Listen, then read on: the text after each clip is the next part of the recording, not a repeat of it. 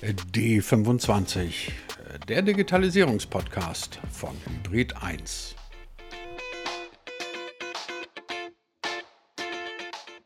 Also ich glaube, wir haben in Deutschland ähm, die Digitalisierung ähm, an vielen Stellen nie konsequent zu Ende gedacht. Jeder dritte dahergelaufene sagt dann irgendwas von schnellem Internet. Es gibt kein schnelles Internet, aber gut, ist eine andere Thematik.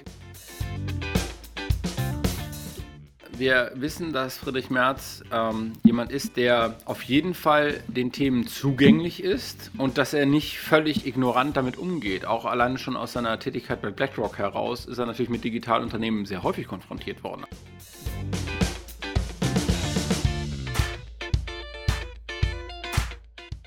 So langsam geht es dahin mit dem Jahr 2021.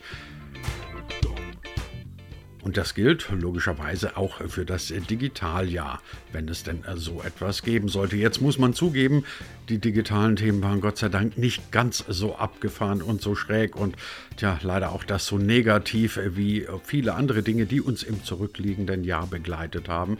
Trotzdem aber immer noch ziemlich interessant und ziemlich spannend. Tja, und dann kommt noch eine andere Sache dazu, nämlich, dass die CDU, die neue Oppositionspartei, einen neuen Vorsitzenden bekommen wird, nämlich Friedrich Merz. Ja, und wenn man dann auch noch den Sprecher von CNetz, einer, sagen wir, unionsnahen Digitalvereinigung zu Gast hat, dann liegt es doch ziemlich nah, über zwei Dinge zu reden, nämlich zum einen über die digitale Bestandsaufnahme. Wo stehen wir denn jetzt in Deutschland an der Schwelle zu 2022? Ein bisschen vorausschauen, was wird, was könnte in den nächsten zwölf Monaten passieren? Und natürlich dann noch die spannende Frage, wohin wird sich die Union digitalpolitisch entwickeln, wenn Friedrich Merz erstmal ihr Vorsitzender ist? Darüber sprechen wir heute mit Professor Jörg Müller-Litzko. Er ist Präsident der Hafen City Universität in Hamburg und ihr ahnt es als Sprecher von CNetz natürlich auch digitalpolitisch sehr interessiert und überaus kompetent. Und damit herzlich willkommen zur tatsächlich aller, allerletzten Folge in diesem Kalenderjahr von D25, dem Digitalisierungspodcast von Hybrid 1. Gibt es so wie das ganze Jahr und auch im kommenden Jahr auf allen handelsüblichen und guten Podcast-Plattformen. Ich bin nach wie vor Christian Jakobetz und ich wünsche jetzt nochmal erkenntnisreiche 30 Jahres Abschlussminuten. Jörg, zwei Sachen haben sich in der letzten Zeit, der, sagen wir mal im Laufe der letzten eineinhalb Wochen ergeben. Das eine ist, wir haben eine neue Bundesregierung und damit ähm, letztendlich auch die Frage danach, wie wird es mit Digitalisierung weitergehen. Und seit heute, man muss das dazu sagen, bei nichtlinearen Formaten, heute ist der 17. Dezember, Freitagnachmittag, und seit heute hat die CDU einen neuen Bundesvorsitzenden. Zumindest ist ähm, sehr unwahrscheinlich, dass der Parteitag dieses Votum ignorieren wird. Das ist nämlich Friedrich Merz. Fangen wir erstmal ähm, ganz kurz an bei unserer neuen Bundesregierung. Ich war erstaunt, ehrlich gesagt, wieder kein Digitalministerium. Warst du verwundert? Nein, wirklich verwundert war ich nicht, weil die SPD im Wahlkampf sehr deutlich gesagt hat, das ist Kanzlergeschäft. Das hat der ähm, jetzige amtierende Bundeskanzler vorher gesagt. Die FDP hat sich ähm, zu einer gewissen Zeit schon distanziert gehabt vom Thema Digitalministerium die Grünen auch die Priorisierung lag eindeutig auf einem Umweltministerium. Mich hat eher verwundert, dass es nicht zu oder zu einem Klimaministerium, dass es nicht dazu gekommen ist, sondern dass das bei der Wirtschaft aufgehangen wurde. Der Umkehrschluss, die Digitalisierung bei einem anderen Ministerium als Superministerium im Kern wohlgemerkt, ist es ja nicht komplett aufzuhängen, äh, entspricht der Philosophie der FDP. Das haben sie in Nordrhein-Westfalen ja auch beim Wirtschaftsministerium gemacht, wo Andreas Pinkwart ja auch einen durchaus guten Job macht. Das ist ja nicht immer, äh, ist ja nicht verwerflich, das äh, auch mal positiv zu erwähnen. Und äh, insofern ähm, war das jetzt nicht so überraschend. Schade ist es trotzdem. Ich war insofern erstaunt, weil wir ja nun das zweite Pandemie-Weihnachten erleben. Wir gehen in das dritte Pandemiejahr im Jahr 2022. Das, das Pandemiegeschehen scheint immer noch nicht zu Ende zu sein. Wenn man dem neuen Gesundheitsminister glauben darf, dann wird das uns auch noch weiter verfolgen. Und während dieser Pandemie hatten wir ja nicht nur viele Diskussionen über Viren und andere schöne und unschöne Dinge, sondern auch darüber, dass in Deutschland teilweise Behörden immer noch Faxe hin und her schicken und dass das mit der Digitalisierung irgendwie alles nicht so erfreulich ist. Sagen wir es mal so. A, wie kann das sein, dass wir auch im Jahr, an der Wende zum Jahr 2022, ähm, und mit einer neuen Bundesregierung immer noch nicht sehr viel weiter sind. Und B, was denkst du, was muss jetzt eigentlich endlich mal passieren, dass wir wegkommen von Funklöchern und Faxschreiben in Gesundheitsämtern? Also ich glaube, wir haben in Deutschland ähm, die Digitalisierung ähm, an vielen Stellen nie konsequent zu Ende gedacht. Wir haben angefangen, uns über Infrastruktur vielfach zu unterhalten und ich kann es schon nicht mehr hören. Jeder dritte dahergelaufene sagt dann irgendwas von schnellem Internet. Es gibt kein schnelles Internet, aber gut, ist eine andere Thematik. Ähm, dann hat man begriffen, okay, das hat irgendwas mit Glasfaser zu tun. Okay, reden wir jetzt von Fiber to the Home. Ja, ist ein wichtiges Thema, ist nicht so umgesetzt worden, wie wir es brauchen. Ähm, aber das ist natürlich eine Grundvoraussetzung, muss man fairerweise sagen, um eine konsequente Digitalisierung aller weiteren Prozesse, und zwar im privaten, wie im beruflichen, wie im gesellschaftlichen, wie im bildungstechnischen, voranzutreiben. Und da sind doch die großen Versäumnisse tatsächlich äh, zu bemerken. Wir haben in der Verwaltungsmodernisierung, finde ich, na, nicht die Ziele erreicht, die man hätte erreichen müssen, nicht nur können, sondern müssen. Das fällt uns auf die Füße. Und ähm, das beste Beispiel ist, es gibt immer noch ein Urteil, dass ein Fax sozusagen, äh, eine Faxunterschrift gilt, eine Digitalunterschrift nicht. Ja, das ist Beispiel, so ein typisches Beispiel. In vielen Fällen gilt eben die Digitalunterschrift nicht, aber die Faxunterschrift. Wegen der Identitätsprüfung angeblich. Das zweite ist, äh, wir haben in den Bereichen Bildung, digitaler Bildung, einen, einen großen Missstand festgestellt, der nicht nur mit Endgeräten und Verfügbarkeiten zusammenhängt, sondern auch mit Content, also sprich Inhalten, die so aufbereitet sind, dass sie digital äh, sowohl in der schulischen als auch der außerschulischen Bildung eingesetzt werden können. Wir haben im Gesundheitssektor festgestellt, dass wir hoffnungslos überfordert sind, wenn es um da einfache, wirklich eigentlich einfache Organisationsprozesse geht, die man durch digitale Tools hätte besser machen können. Besser heißt nicht immer gut, aber besser. Und ein weiteres großes Problem, was wir auch im Kontext der Digitalisierung jetzt natürlich vermehrt feststellen, ist, dass die Unternehmen, der Mittelstand vor allen Dingen, eben zwar innovativ ist, in vielen Bereichen sich bewegt hat, aber eben standardisierte digitale Lösungen, die natürlich zu einer hohen Kompatibilität auch der Unternehmen untereinander und damit auch der Wirtschaftsleistungsfähigkeit äh, beschränkt vorhanden sind. Also sprich, unsere Wirtschaft ähm, jetzt natürlich auch da wieder an Grenzen stößt. So, ist das jetzt alles dramatisch? Nö, ist es nicht, weil äh, in, in, letzter Konsequenz sind wir nicht alleine. Ja? Also in ganz Europa hat man das festgestellt und ähm, partiell sogar in den USA, die ja immer als so hoch digitalisiert gelten. Wir dürfen uns nicht blenden lassen von Entwicklungen des Silicon Valley oder meinetwegen auch von Shenzhen in China, sondern wir müssen immer gucken, was können wir aufholen, wo wollen wir aufholen, wie wollen wir aufholen. Das sind für mich die drei entscheidenden Fragen. Gehört zum Aufholen nicht irgendwie auch sowas wie Ambition? Ich frage deswegen, weil mir Ambition, was man ja nicht unbedingt verwechseln sollte mit Zielen, weil mir Ambition bei ganz, ganz vielen Dingen, wenn wir heute von Digitalisierung in Deutschland reden, fehlt. Also irgendwo so die Idee, was könnte alles passieren. Also auch du hast jetzt gerade von dem Begriff Aufholen gesprochen. Natürlich ist es erstmal sinnvoll, dass man aufholt, wenn man einen großen Rückstand hat. Aber kann es das dauerhaft für eine Entwicklung eines Landes wie Deutschland sein, dass wir sagen, wir, wir, wir holen immer nur auf? Also wir müssen ja nicht gleich das Silicon Valley werden, aber ein bisschen mehr als aufholen wäre ja auch mal schön. Also aufholen ist die relative Größe. Ja? Ähm, die absolute Größe ist erstmal Wettbewerbsfähigkeit auf dem Level Playing Field herzustellen in der Wirtschaft, digitale Bildungsangebote vor allen Dingen für den schulischen Sektor so bereitzustellen, dass sie auch genutzt werden. Nicht nur, dass sie verfügbar sind, auch genutzt werden. Und aufholen meint, dass wir die Infrastruktur, ich sage mal den berühmten Satz mit der Milchkanne ganz gerne, äh, so weit vorantreiben, dass zumindest alle so aktiv partizipieren können, dass es einen echten Mehrwert gesellschaftlich gibt. Das ist das Aufholmomentum. Für mich gibt es aber auch ein Momentum, was wir viel zu sehr vernachlässigen. Und da fehlt mir tatsächlich ein bisschen die Ambition, auch im neuen Koalitionsvertrag. Wo wollen wir denn Weltspitze sein? Wo wollen wir denn führend sein? Was sind denn unsere Kernideen, eine ganz neue Form digitaler Märkte zu eröffnen, digitale Lösungen für gesellschaftliche Fragestellungen zu erarbeiten oder eben im Bildungssektor eben auch Schritte nach vorne zu gehen. Und deshalb ist der Aufholen-Begriff vor allen Dingen daran gekoppelt, dass der State of the Art vielfach von Dritten meistens nicht europäisch geprägt ist und der nach vorne, die nach vorne Bewegung dadurch geprägt, dass man sich überlegen muss, was ist denn das Ziel? Wo wollen wir in Zukunft auch aus Europa heraus Standards setzen und die Chancen der Digitalisierung so nutzen, dass wir auch tatsächlich einen langfristigen Mehrwert haben und zwar nicht nur wirtschaftlich, sondern eben gesellschaftlich, im Zweifel auch vor allen Dingen ökologisch und last but not least bildungstechnisch. Jetzt bist du ja nicht nur Präsident einer Universität, sondern auch digitalpolitisch engagiert. Du bist Sprecher von C-Netz und die Partei mit dem C im Namen hat seit heute de facto einen neuen Vorsitzenden, nämlich Friedrich Merz.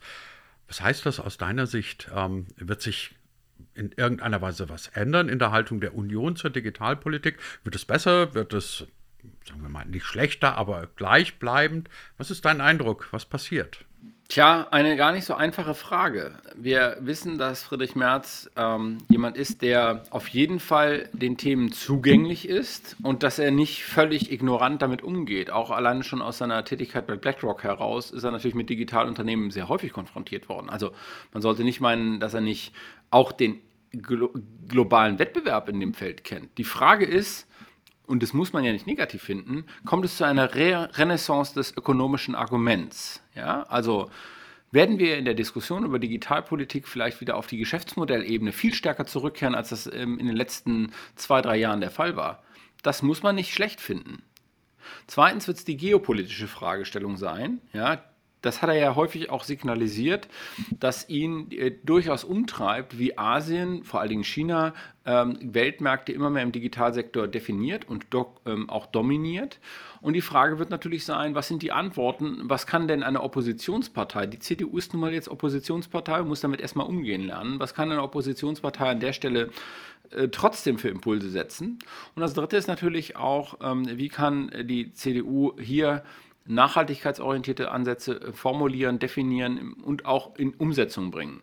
Es ist ja viel leichter aus dem Regierungsgeschäft heraus auch mit Geld das unterfüttern zu können, beziehungsweise entsprechend auch normative äh, Rahmenbedingungen dazu zu schaffen. Aus der Opposition heraus muss man schauen, wie kann ich da denn die Akzente trotzdem, ich sage bewusst trotzdem setzen.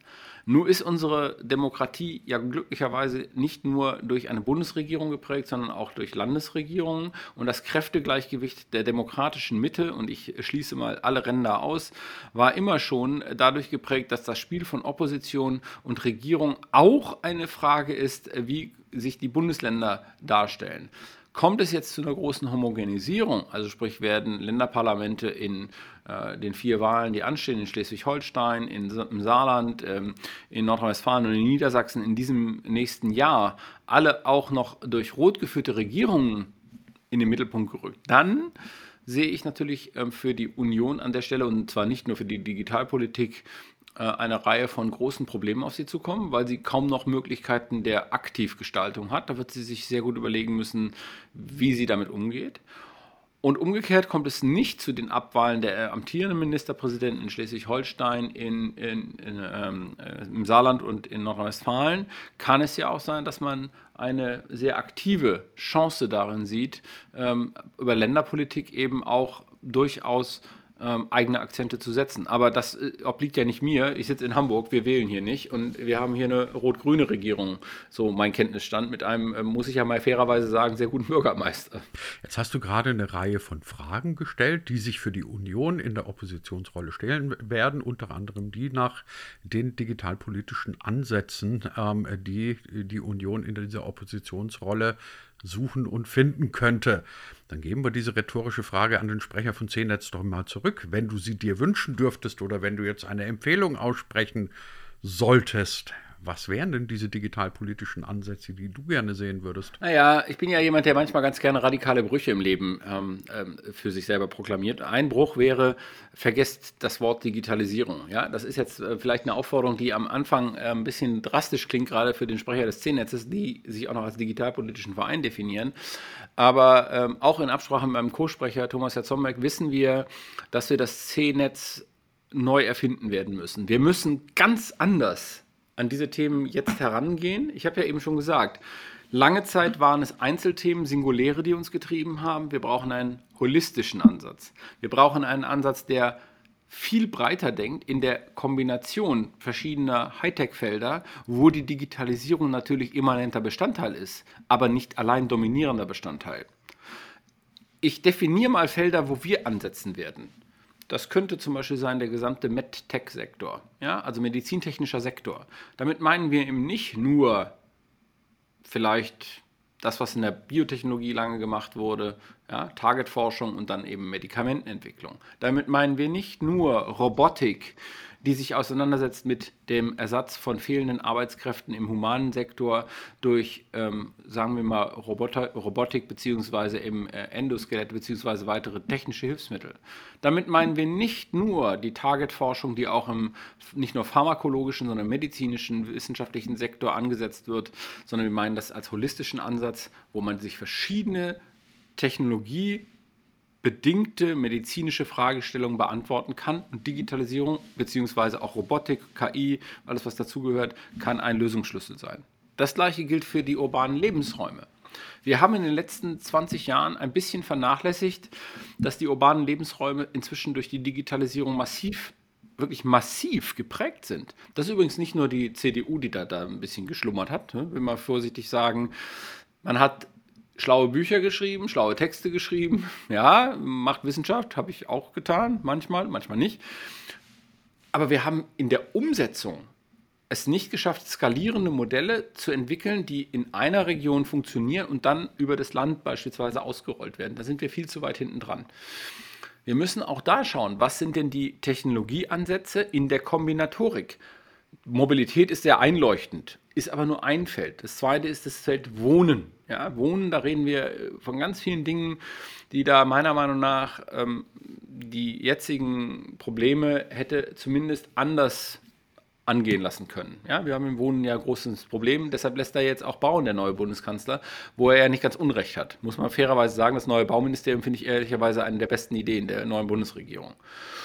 Und das dritte ist natürlich der Sektor der Industrie auch da hätten wir, ähm, wenn wir mal die Frage nicht nur aus der Perspektive der Produktivität sehen, sondern aus der Frage der, des Embeddedness, also in Ökosysteme eingebettet sein, hätten wir uns die Frage stellen müssen.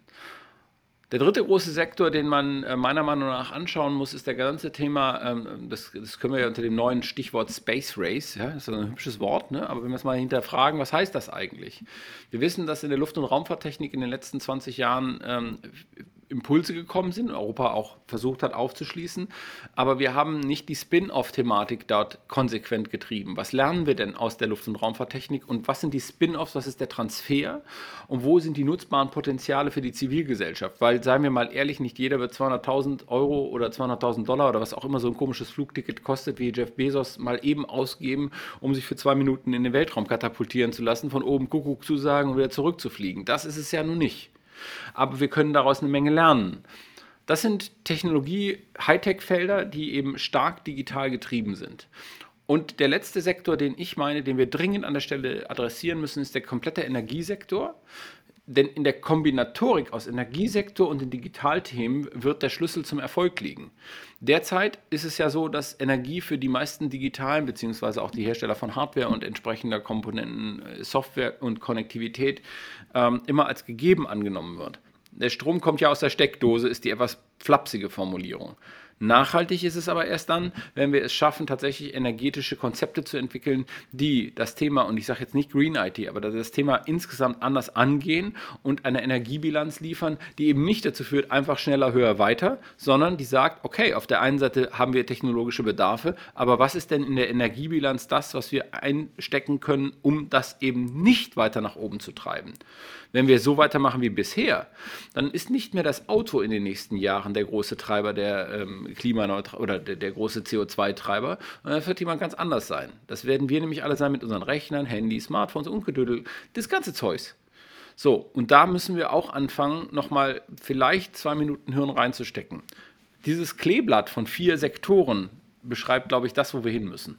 Wenn wir davon ausgehen, nach alledem, was du sagst, ähm, dass dieses Thema, das wir jetzt nicht mehr Digitalisierung nennen sollen, sondern Digitalthemen oder wie auch immer, dann berührt das ja im Prinzip in Zukunft nahezu jeden Lebensbereich einer Gesellschaft. Also du hast eine ganze Menge aufgezählt. Wenn man das verkürzen will, dann muss man sagen, es gibt eigentlich kein Zukunftsthema mehr, in dem das Digitale nicht auch mit reinspielt.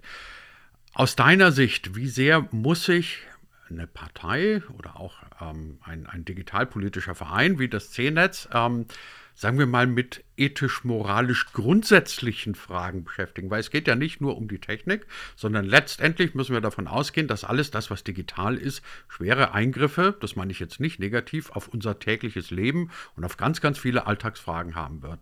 Kann sich, muss sich die Union oder auch das C-Netz erstmal positionieren mit einer Art Grundhaltung und sagt, so stehen wir diesen Entwicklungen, die zweifelsohne kommen werden, ganz grundsätzlich gegenüber? Also das C-Netz, ja, das kann ich jetzt mal als kleinen Sneak Peek vor Weihnachten sagen, wird sich neu erfinden.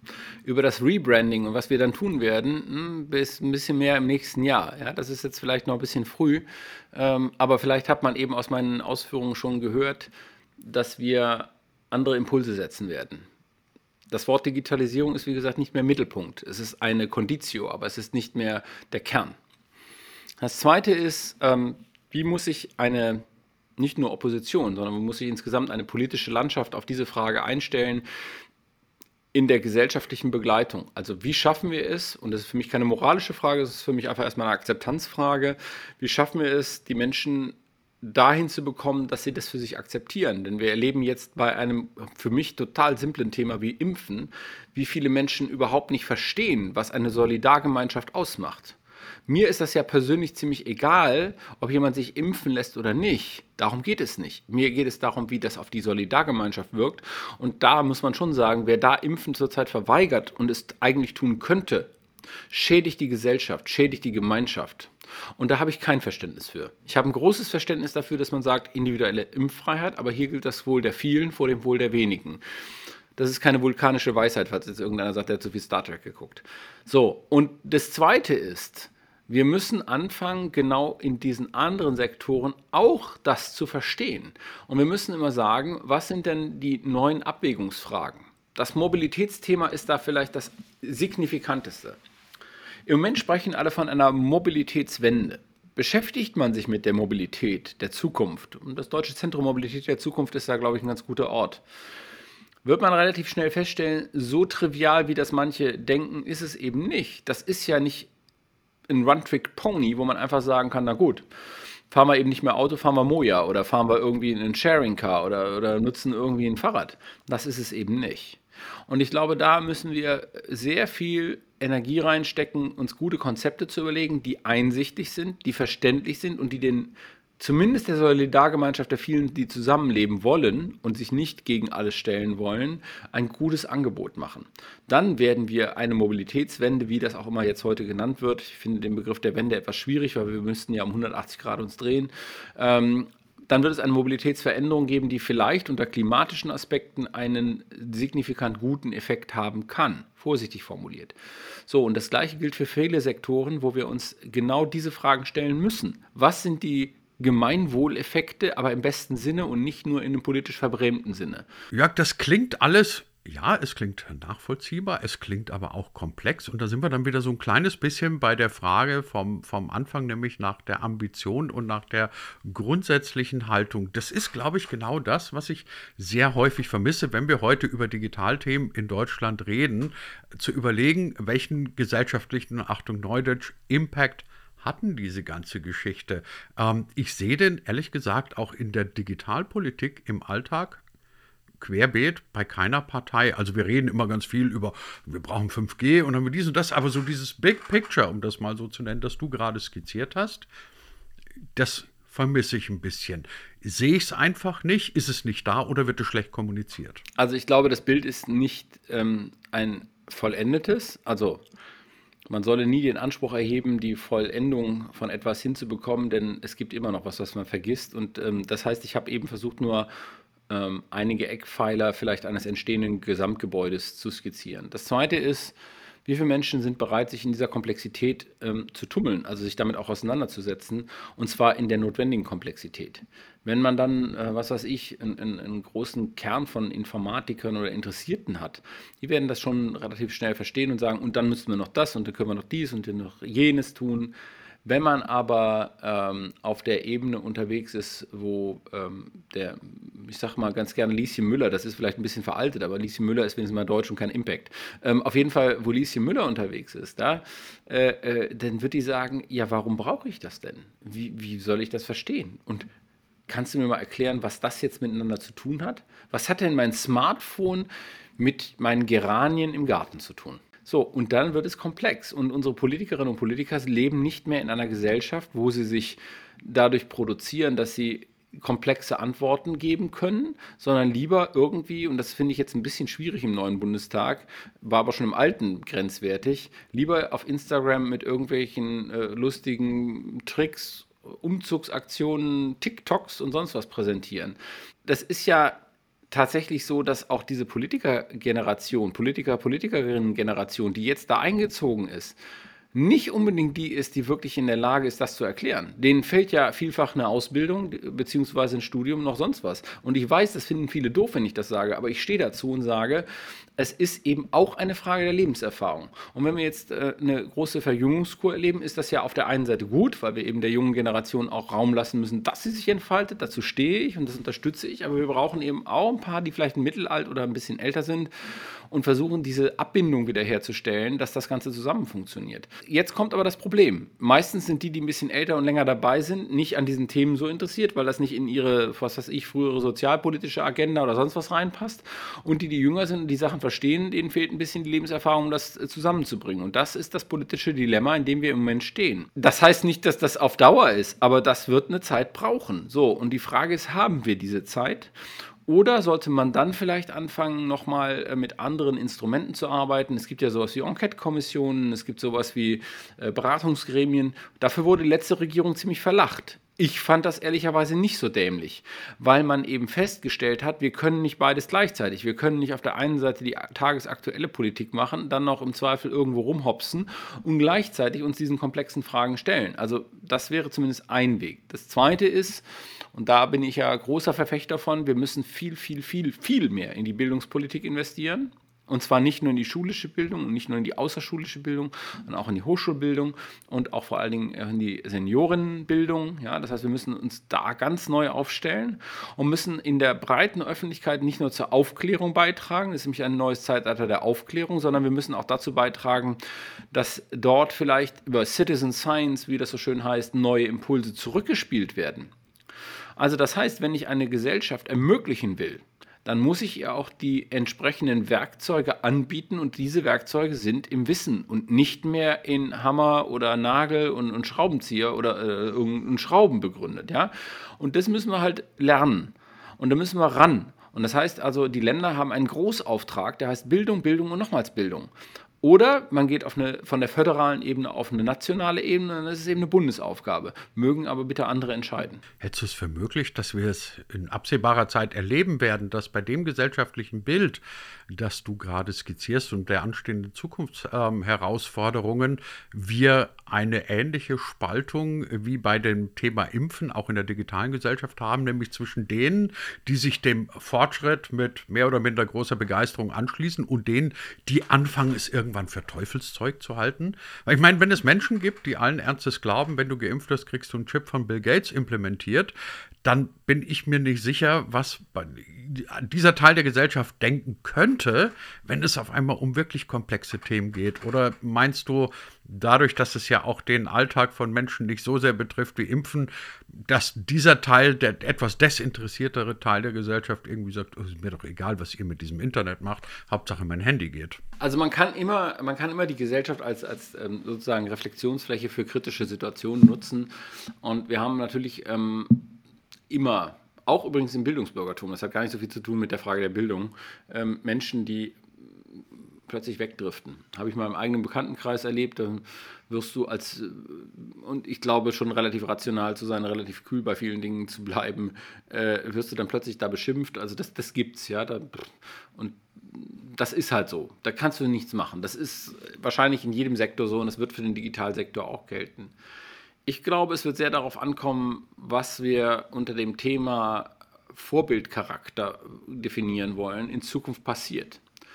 Ich habe ja gute Hoffnung. Ich habe ja eben gesagt, dass die Jungen zum Teil eben diese Ausbildung nicht haben. Da sind aber auch eine ganze Reihe von hervorragend ausgebildeten jungen Leuten im Bundestag. Ja. Äh, neulich mit, mit äh, ach, ich will jetzt mal, werde mal Namen, ich finde das nämlich super, mit Ria Schröder von der FDP hier zusammengesessen. Die ist ja, kommt ja aus Hamburg, also ist ja für einen Hamburger dann auch nicht so schwer, sich mit der mal zu treffen. Tolle junge Frau. Ja. Und solche Leute müssen wir fördern, dass die wirklich wenn sie denn schon in, in, in verschiedenen Gremien sitzen, nach vorne gehen und unsere äh, äh, Gesellschaft weiterentwickeln helfen. Die, die größte Stärke der Demokratie ist ja der Pluralismus. Und die Demokratie muss in der Lage sein, dass wir das wieder leben. Daraus entspringt Neues. So, gleichzeitig neben dem Pluralismus muss gelten, dass wir die Solidargemeinschaft, und wir haben ja mal irgendwas von der sozialen Marktwirtschaft in diesem Land definiert, dass die Solidargemeinschaft sich nicht aufgibt. Das heißt also, ähm, durch das Finden der gemeinsamen Lösung auch die Bereitschaft besteht, diese gemeinsamen Lösungen dann auch gemeinsam zu tragen. Da liegt ja so ein bisschen das Problem. Und da wird es darauf ankommen, wie schaffen das Politikerinnen und Politiker da nicht immer quer zu schießen. Und ich sage es einmal so, die Sportsfreunde von dem Blauen Club, die mag ich gar nicht aussprechen, sind ja genau das Problem an der Stelle weil sie eben nicht bereit sind, sich am Ende auch nach einem demokratischen Diskurs der demokratischen Lösung anzuschließen. Das ist doch unser Problem. So, und wenn du solche Vorbilder hast, dann gibt es natürlich viele Menschen, die sagen, ja, wenn die das doch dürfen, können wir das auch. Und das führt dazu, ähm, dass es erst über Sprachverrohung geht, dann geht es weiter über das ganze Thema Hass im Internet beziehungsweise Hass in den sozialen Medien und am Ende eskaliert es in, in realer Gewalt wenn wir da nicht bald gegensteuern, dann habe ich nicht so große Hoffnung. Aber wie gesagt, es gibt tolle junge Politikerinnen und Politiker, die eben ähm, sehr reflektiert sind und ein gutes Gesellschaftsbild entwickeln wollen. Die müssen wir fördern, parteiübergreifend, Demokratie weiterdenkend und eben stärken, aus der Mitte heraus. Die Ränder schwächen, die Mitte stärken.